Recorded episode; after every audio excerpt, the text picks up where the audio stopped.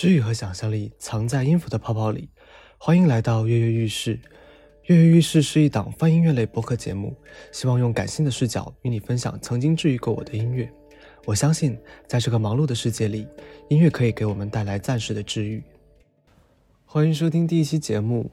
这期主要想分享一下最近比较关注的一些女性音乐人，可以说她们都是我私藏的宝藏。呃，我第一次听到他们的音乐的时候，就能感受到他们音乐蕴含的能量非常大。无论是他们专辑呈现出来的风格、主题，还是他们的演绎，都非常惊艳。而且他们在不同的领域开拓了对音乐的探索，都非常具有先锋性质。女性音乐人如今越来越被更多人关注，而且也在格莱美奖上大放异彩。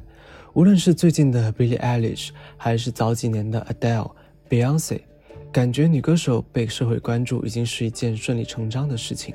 但是在历史上，女性音乐家长期处在一个缺位的状态。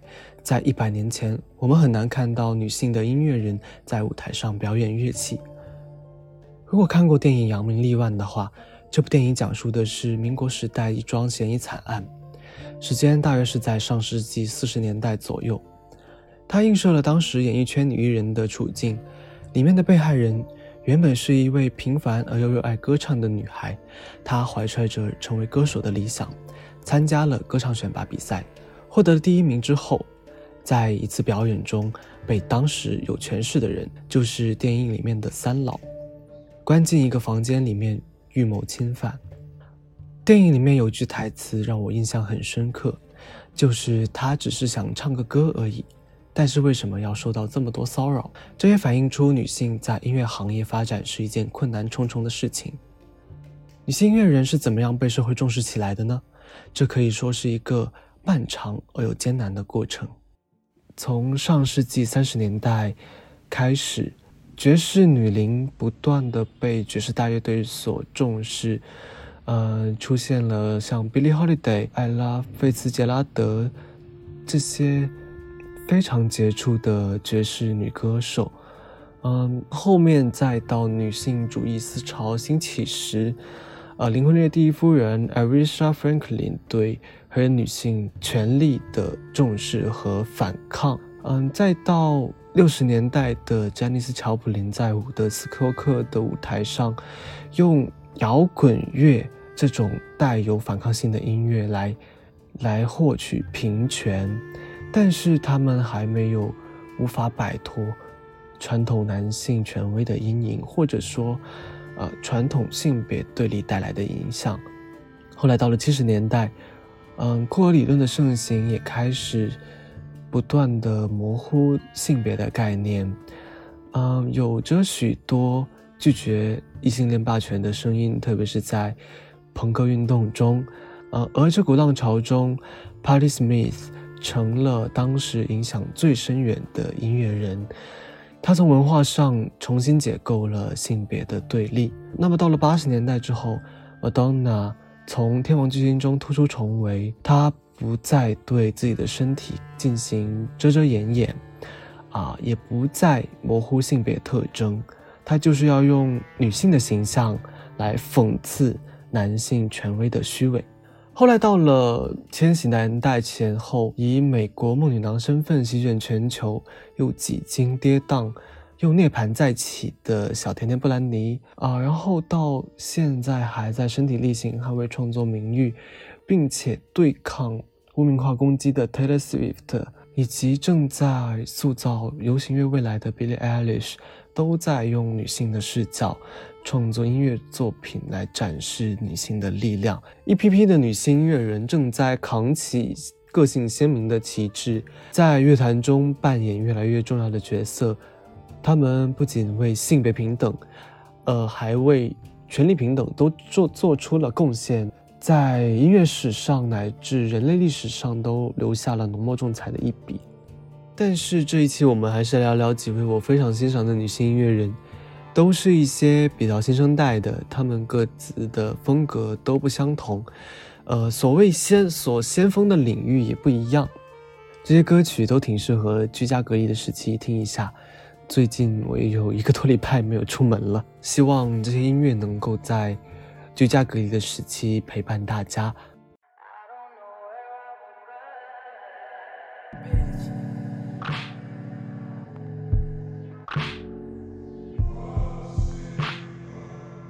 I wrote Hotel to give voice to everyone. We're deserving of respect whether we work as CEO at a company or if we strip It's about unity. It's about boldness. It's about ownership and confidence, and also vulnerability and self-reflection. It's about a woman deciding how she wants to present herself to the world and not being told or influenced by anyone but her goddamn self. It's about women writing their own imperfect stories unashamed. 首先，第一位要介绍的音乐人是 Jasmine Sullivan，是一名来自美国的音乐人。他拥有着一副仿佛是来自八十年代的嗓音，同时有着非常广的音域，演唱的大多是 R&B 歌曲。他二零零八年发行的首张专辑可以说已经是一鸣惊人了，无论是在商业还是评论界都取得了非常好的成绩。啊，在当年 Billboard 二百的排名是获得了第六名的成绩，并且也获得了金唱片认证，也就是超过了五十万的销售额。但是他出道十四年以来，获得过十五项格莱美奖的提名，但是从没有获得这个奖项的肯定，是得到提名但从没有获奖次数最多的艺人之一。今天介绍的是他第四张专辑。发表于二零二一年的《Hotels》这张专辑应该是他想要获得格莱美奖希望最大的一张。整张专辑的结构上大致就是一首独白加上一首歌曲，每首歌曲跟前面的独白都是一一对应的，一共有六首独白。这些独白都是邀请他的朋友来进行讲述，内容大概是对性欲、女性主义、父权制还有身体羞耻的讨论。我们可以先听一下第一首独白的内容。The thing is, niggas cannot handle if a woman takes the same liberties as them, especially with regards to sex. Like our society teaches them to be so wrapped up in themselves and their own conquest that they forget we're sexual beings as well. Plus, their egos are often way too fragile to ever handle a woman who owns and has any real agency over her body. And we're to blame as well because we're out here telling them that the pussy is theirs when in actuality it's ours. 第一个独白大概翻译过来的意思是：如果一个女人跟男人一样自由，那男人是无法忍受的，尤其是在性方面，因为男人的自尊心很脆弱。 脆弱到他们连一个能够掌控自己的身体的女人都无法容忍，这感觉是整张专辑的宣言一样。独白最后一句话更是直接贯穿整张专辑。他告诉人们：，当然我们女人自己也有问题，我们总是潜移默化地告诉男人，女性的身体是他们的，但是不是的，女性的身体应该是自己的，女性应该要独立，要自由。在传统父权制的文化中，女性对性和身体感到羞耻是一种根深蒂固的现象。最近有不少女性站出来反对这一点，比如 Cardi B，她总是用一些特别大胆的方式告诉人们：啊，女性要去做自己。嗯 s h a l i v a n 也站在女性的视角上，说明不再是男性父权制决定好女孩意味着什么。女性对自己的身体占据主导地位，而不是羞于要求某种东西。她们想要东西，她们的欲望，这些都不应该去羞于表达、羞于要求。可以说，这张专辑也是近几年为女性发声的一份合格的答卷。希望之后会有越来越多为女性发声的音乐作品出现，而且。他前段时间重新发行了这张专辑的豪华版，里面加了五首全新的歌曲和五首全新的独白故事。这张专辑获得了格莱美奖的三项提名，呃，都是 R&B 专项奖里面的。能不能得到格莱美奖的青睐，我们可以拭目以待。毕竟他在。音乐评论界也获得了非常高的评价。整张专辑里面，我最喜欢的歌曲是《Pick Up Your Feeling》，它是一首三拍子的 R&B 歌曲，在它复古的嗓音和纯正的 R&B 曲风下，整首曲子听起来既有点复古，但三拍子的基调让它变得非常时髦，也特别的耐听。接下来，我们一起来聆听这首曲子《Pick Up Your Feeling》。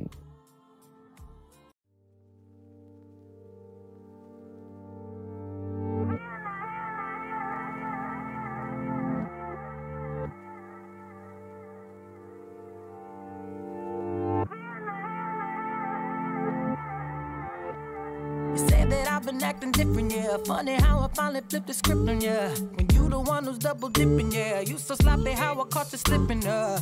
You're off the lease. Run me my keys. No more popping up the idiot. I ain't even got the miles to trip on, yeah. No phone. Who is this? Brand new. Like the whip. Rack it up. No assist. Maybe bitch, I ain't average. Wake up. Need a zip. Hennessy, take a sip. Look at my jeans, I'm too thick. I ain't got no room for extra baggage. Don't forget to come and pick up your feelings. Don't leave no pieces. You need to hurry and pick up your feelings. While I'm up cleaning, boy, please. I don't need it. Memories, all that shit keep it. Oh, don't forget to come and pick up your ooh, feelings. Don't leave no pieces. I'm trying to find a fuck to give for ya. You ran out of chances of forgiving ya. Yeah, listen, I'm listening just for you to go and break my heart again. I learned my lesson last time. I ain't coming. This is what you had now.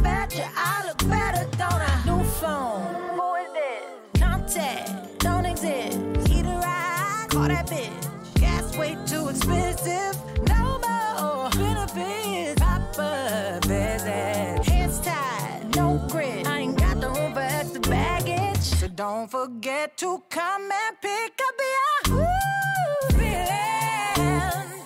Don't leave no pieces. You need to hurry and pick up your pick up your feelings.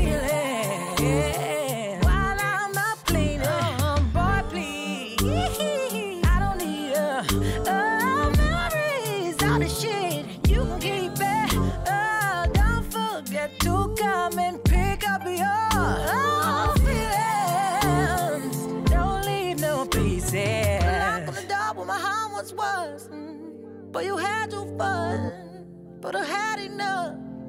Now I'm really done. I deserve so much more than you gave to me. So now I'm saving me, and I made my peace. So you can run them streets, but don't forget to come and pick up your feelings.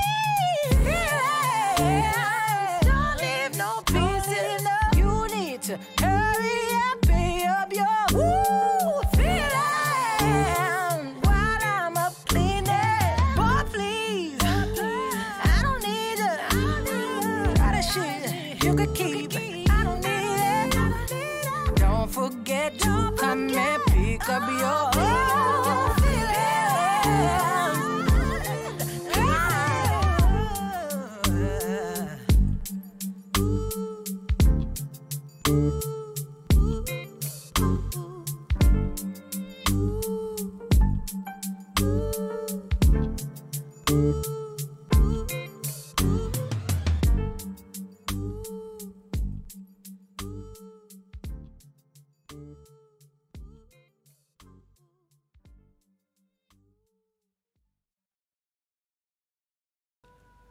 第二位要推荐的宝藏音乐人是一位爵士女伶，叫做 Esperanza Spalding。我很早之前就已经听过她的作品了，很学院派，非常具有音乐性。她的音色也非常好听，甚至说可以是因为她我才喜欢上爵士音乐的。她是一位有着非裔美国人、威尔士人与西班牙人血统的贝斯手、作曲家。她在二零一一年的格莱美奖上力压了当时红极一时的 Justin Bieber 和 Drake，获得了最佳新人奖。同时，他当时还是伯克利音乐学院最年轻的讲师。相比较前面 s h e l l y 文的直面，他选择不表现欲望和渴望，也不会试图通过调情来吸引他的观众。因为长期以来，这些主题助长了爵士乐女性最根深蒂固的刻板印象，也就是通过表现情感和渴望来获得观众的喜爱。嗯，Spalding 希望通过他的歌声来表现力量和他的灵魂，同时拒绝从情感需求出发进行创作。这也代表了爵士乐中的巨大心理转变，使得音乐更符合当代女性的价值观。他去年发行的专辑也反映了他将自己的艺术范围扩展到了爵士乐之外，结合了音乐疗愈的理念，加上他擅长的即兴，完成了这张专辑的创作。而这张专辑的名称跟 Spalding 在二零二零年成立的音乐创作实验室 Songwriter Apothecary Lab 同名。Spalding 认同音乐是一个具有深层穿透力的媒介，因此决定采用直面不同的情绪感受，并因此进行沉思来进行对音乐的创作。这一切起因是他在二零一九年荣获了格莱美奖最佳爵士演唱专辑奖之后，他开始觉得自己还有他的家庭，包括他所住的社区，都存在着许多从未直面的精神上和心灵上的创伤，因此有了开创音乐实验室的想法。面对突如其来的新冠肺炎疫情的隔离，他更深入地思考如何用音乐去回应疫情带给世人的影响，该提供什么样的音乐来疗愈人心。最后，经过了一年多的酝酿和创作，催生出了这张十分感动人心的作品。专辑里的十二首曲子都有特定的疗愈属性，按顺序编号为 Formula。一到十三，但是没有第十二首歌曲，所以总共是十二首。嗯，我没有找到为什么没有他没有第十二首的原因。这些曲子是他跟不同领域的专业人员的对话后产生的，包括音乐治疗、神经科学、心理学，呃，还有一些比较小众的音乐，比如南印度的卡纳蒂克音乐等等。整张专辑给人的听感非常好，制作也很精良。尽管他在里面大胆地运用了大量的人声吟唱作为铺垫，但是在器乐的编排上也做好了恰到好处的减法。加上他娴熟的唱功和丝滑的音色，让每首歌都很容易听进去。更有意思的是，在他们实验室的官网里还制作了一份聆听指南，描述了。这十二首乐曲的预期用途和效果，当然，大家主要是以欣赏音乐为主。我比较喜欢的是专辑里的第四首歌曲，呃 For m e l a For。整首歌的伴奏只有一把吉他，其余就是非常动听的人声，还有层层叠叠的和声，非常简单，但在他动人的演唱下，又非常的治愈。根据官网的聆听指南描述，他们希望通过创作一首歌曲来获得这样的一个效果，就是当我们有对我们亲密的人，还有在亲密关系中有比较难说、比较难以启齿对对方说的话的时候，听到这首歌能够增强我们这样的能力，我们敢于去对对方进行表达。整首歌曲都在说 “dare to say it”，“dare to say it”。啊，就是说，去说吧，去说吧，敢于表达出来。他官网上描述的预期的疗效，就是第一是用来调整自己，哪怕内心的需求没能跟亲密的人去表达，也要去期待并接受。第二是要提醒自己，爱和奉献不是个人的行为，所以我们要提醒自己，对于一些我们难说的话，要学着跟我们最亲密的人去表达。然后他最后一句话是蛮意思、蛮有意思的，英文就是 "Even in the most intimate circumstance, ancestors and Earth's support force are in attendance for the ordering of their beauty via truth of how you really are and what you really need." 他要说到祖先，还有地球的能量，这些我们已经，呃，感觉已经不存在的东西，摸不着的东西。 其实他的大概的意思大概就是这样：如果我们不跟我们亲密的人表达你是怎么样的，你真实的需求是什么样的，那老天也会看见的。呃，所以我们必须要把这些话去勇于表达出来。那么，当我们面对家庭关系或者亲密关系中难以开口的一些事情，或者说在表达诉求的时候，我们可以先听一下这首歌曲，再去做决定。你需不需要把你自己真实的想法说出来呢？接下来，让我们来听一下第二首歌曲《Formula Four》。love for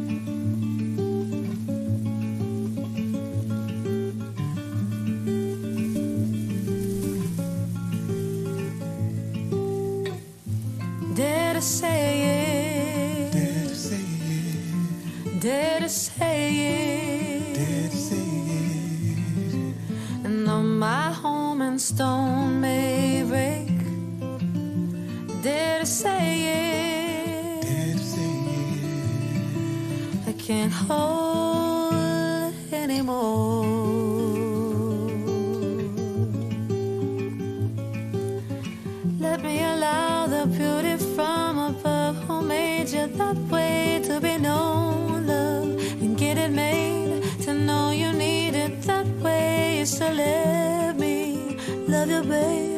know you need it that way. Now we know, love, to get it made. You're gonna need it that way. Now we know, love, to get it made. You're gonna need it that way. Now we know. We could just go and let it go.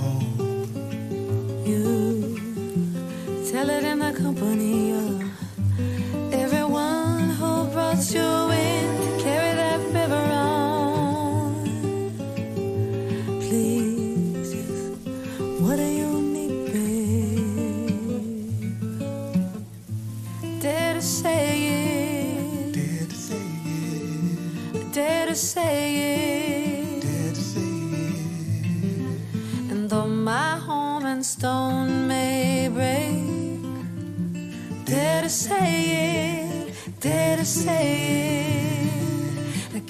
后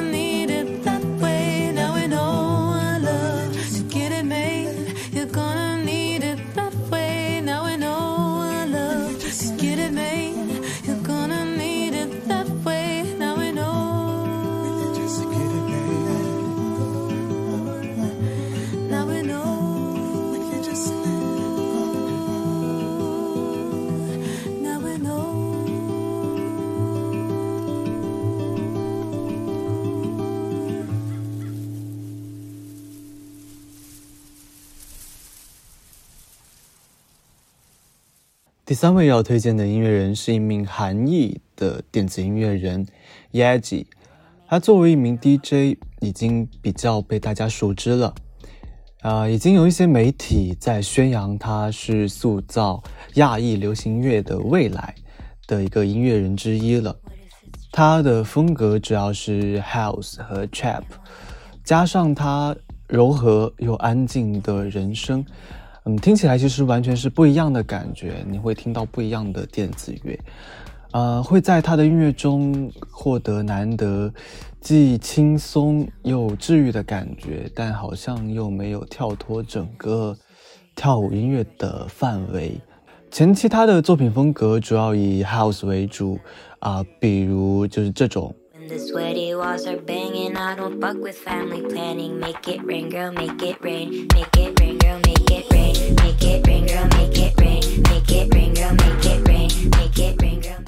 可是可以让人跳舞的音乐。最开始让大家认识他是他翻唱了 Drake 的歌曲《Passion Fruit》，原来的版本听起来是这个样子的。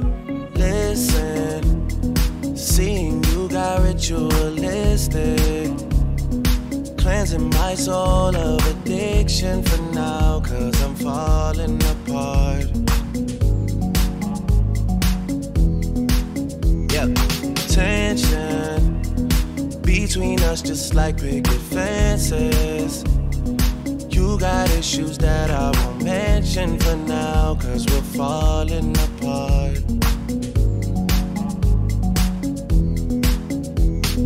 Passionate from miles away, passive with the things you say. Passing up on my old ways, I can't blame you, no.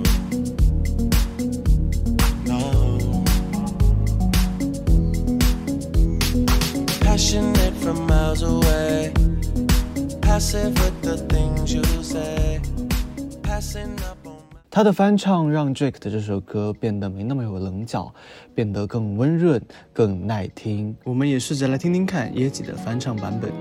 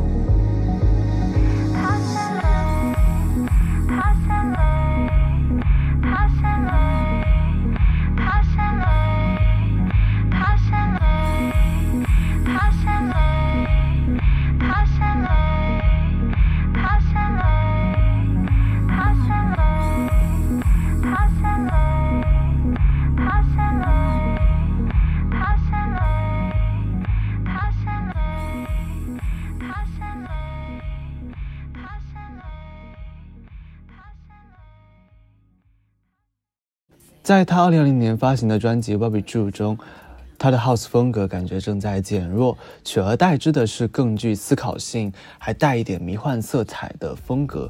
我觉得这种风格跟他慵懒、柔和的嗓音更为适配。听完整张专辑，我还能够感受到他性格中的古灵精怪，他在专辑和音乐中运用的巧思，也有感受到他对跳舞音乐的一些呃不一样的反思，还有不一样的角度。哪怕专辑中很多歌曲都是还在 house 的框架中，但是能听到他在其中想表达的东西是不一样的。而不是只是为了跳舞而去做 house。他曾经说过，他安静的唱歌是为了有一种很好的 ASMR 的质感啊。所谓 ASMR 就是那种可以让在你耳膜边啊按摩的那种声音和音乐啊，这些在直播视频里面经常会能够搜到。专辑里面我最喜欢的一首歌是 The Thing，里面就可以听到这样的效果。从开头中我们就能。感受到它 ASMR 的质感，整首歌曲表现出来不单单是一首歌曲，也不单单是一个录音，它更像是一个声音装置艺术。在前面的咳咳声的引奏之后，进入一段八零八的鼓组和迷幻的伴奏中，我们感觉会进入到它的一个空间里面，就感觉被陷进去了。听到他用英文和韩文在呢喃，在。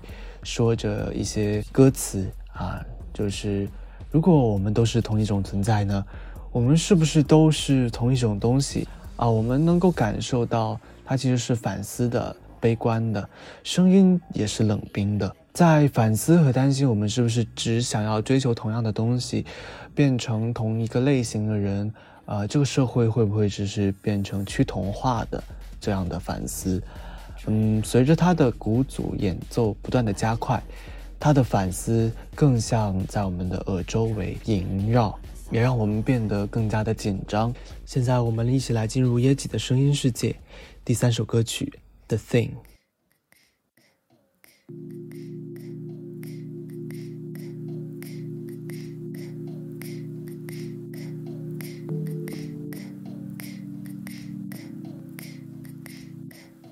What if it was all just the same? Thing? What if we all just become one thing? What if we are all just the same thing? What if we were the same being?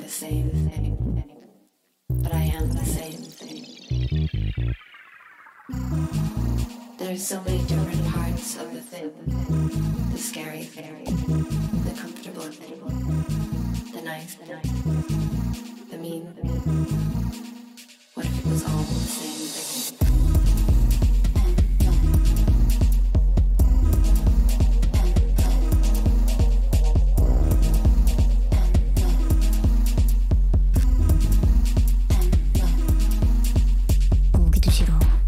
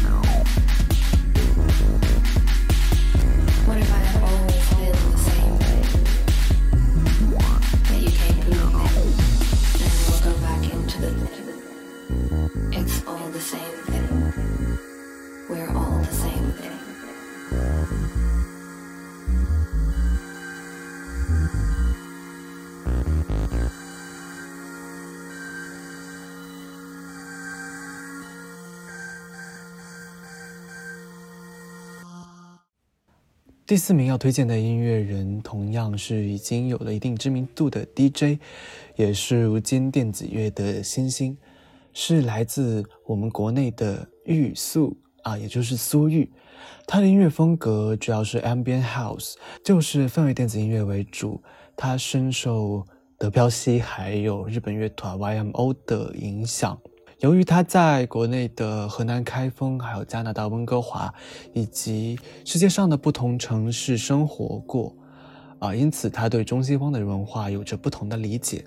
他会去捕捉一些自然中最微妙的那些声音，加上复杂的电子合成器音效，最终达到一种美妙的平衡，营造出细腻而又情感丰富的氛围之音，以及他自身对东方气质这个身份的。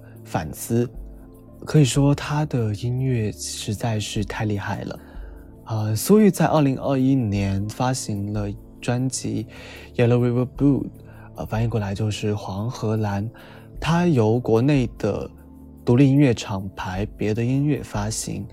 这张专辑灵感是来自于他在二零一九年国内的巡演。这次巡演他横跨黄河两边，他从青岛。啊，一路巡演到西宁，而且他本身就在黄河边上的城市开封长大。除了名义上提到他童年的风景，苏玉也毫不避讳地使用中国传统的音色、乐器还有声音接在里面，进一步将这张专辑植根于一种地方感，因为这是流淌在他血液里的东西。这也跟他受。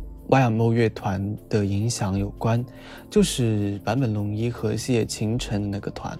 因为 YMO 在做音乐的时候，会刻意的也使用一些所谓符合东方特性的音调，比如像这样的。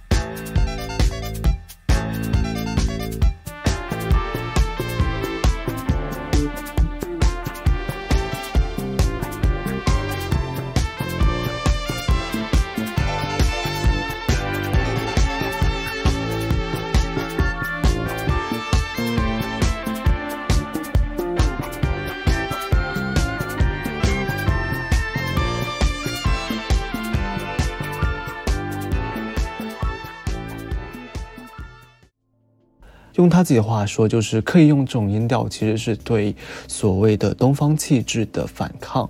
我们可以清楚地听到他将生活的不同部分融合在一起，不同风格的融合是吸引人的部分原因。整张专辑的节奏以严谨的精确感被创造出来，但是它的旋律线条却像是缓慢流动的河流一样游荡啊，就像他的专辑名称《黄河蓝》一样。我们可以在每一个弯道上发现不一样的风景。尽管他的音乐充满了安静的氛围，但是也会让你感受到紧张、不确定的节拍会如何的变化，节奏在之后又会如何进行微妙的调整啊！这是在我听这张专辑的一个大致感受。我最喜欢专辑的里面这首曲子，就是它的第一首《秀》。曲子是以快速又持续的节奏在往前推，五声音阶的使用加上它在合成器上的演奏，其实达到了一种很美妙的平衡。呃，我们能够听到的似乎是一种很愉快的中国风旋律，但是呢，听着听着就会担心，它这些愉悦会不会在某一瞬间就消失了，因为它感觉会有一个。微妙的拐弯就在你面前，特别是听他在旋律之外吟唱的时候，到了曲子的最后啊，清脆的节拍在一种延迟中，像漩涡一样周期般的就消失了，让人在心跳加速之后留下了最后的平静。我们来听一下第四首歌曲《秀》。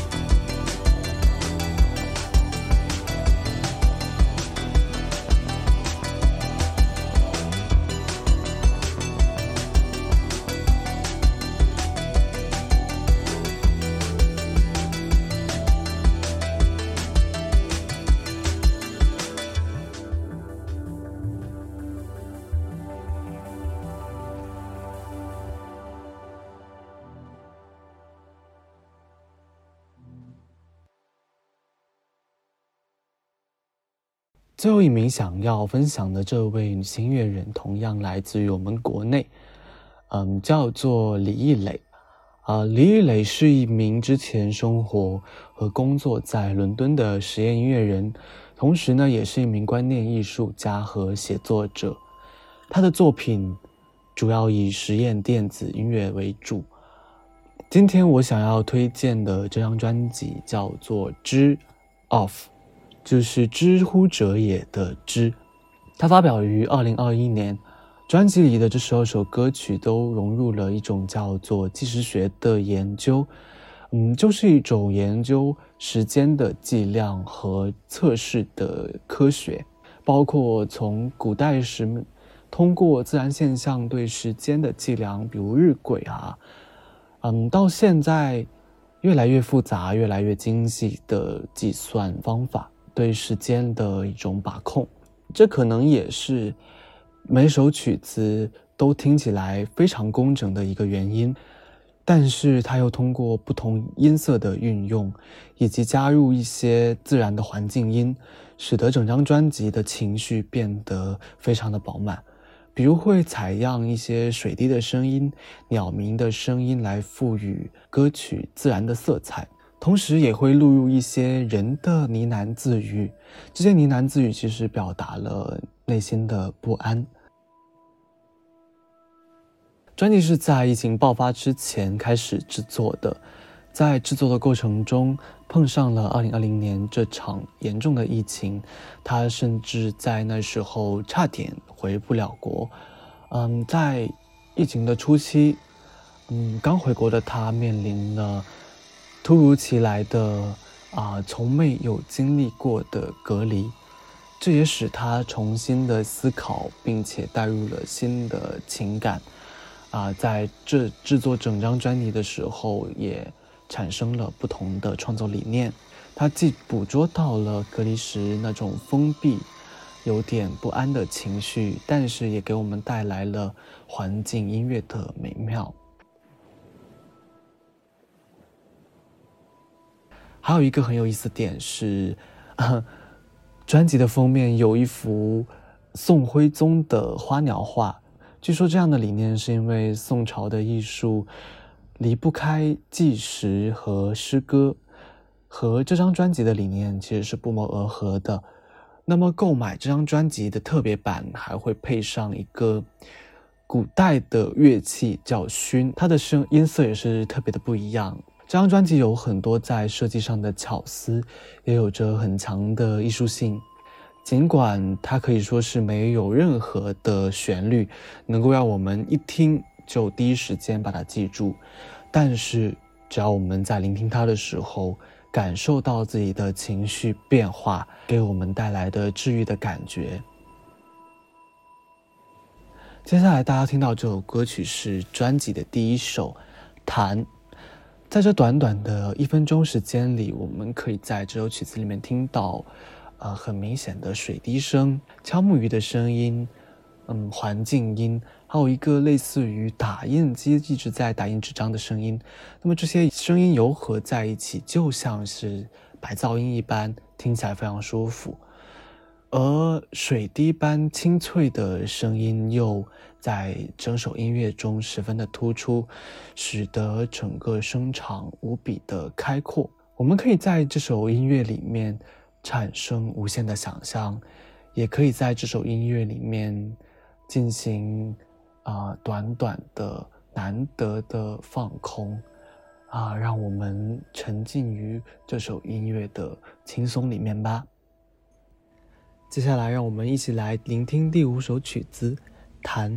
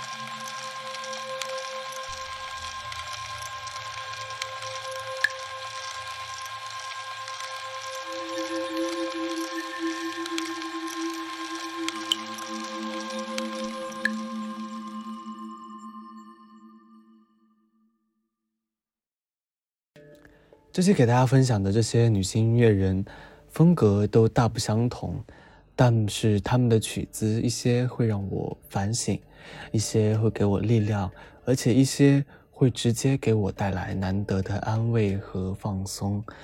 如果你们感兴趣的话，可以找他们的专辑来听一下。也希望更多的女性音乐人能够让我们所听到。这就是本期节目的所有内容了。感谢你可以听到这里。跃跃欲试是一档泛音乐类播客节目，希望用感性的视角与你分享曾经治愈过我的音乐。在这里，音乐可以是一个无限大的世界，有各式各样的曲风、流派，聊不完的音乐家和故事，让我提醒自己永远保持谦卑，不断探索，做音乐世界里一名终生的学习者。音乐也可以是一方窄窄的浴室，让自己沉浸于难得的片刻放松中，让想象力的泡泡伴随着每一个音符漫游。我相信，在这个忙碌的世界里，音乐可以给我们带来暂时的治愈。希望你能在这档播客里找到自己喜欢的音乐。如果你也同样被治愈到，可以把它分享给身边的人。我会在小宇宙、喜马拉雅、网易云音乐等平台继续跟大家见面。每期节目最后会给大家带来一首我比较喜欢的经典老歌。这期我想放一首非常经典的法语歌曲《玫瑰人生》（Le v i e n h o s o 但是它比较特别，而且长达七分多钟，来自 Grace Jones 的版本。Grace Jones 是一位我特别喜欢的 icon 级别的音乐人，她是一名来自牙买加的黑人女性，常常以比较硬朗。轮廓分明的形象和极短的头发出现在公众面前，造型也是非常夸张前卫。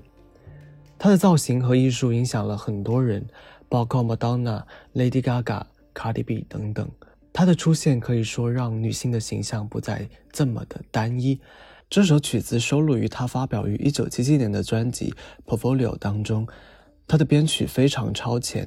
光是前奏就长达将近两分钟，听到他一开头那清脆又非常具有律动性的鼓点声，我一下子就被吸引住了。原本呢，《玫瑰人生》这首歌给人一种绵延又悠长的感觉，气质是非常优雅的，但是 Grace Jones 把它唱得更加具有力量感，给了这首经典曲目一种焕然一新的感觉。很难想象，这是一首发表于一九七七年的歌曲，到现在已经过去了四十五年。我们在最后一起来听一下这首非常不一样版本的经典法语歌曲《玫瑰人生》（La Vie en Rose）。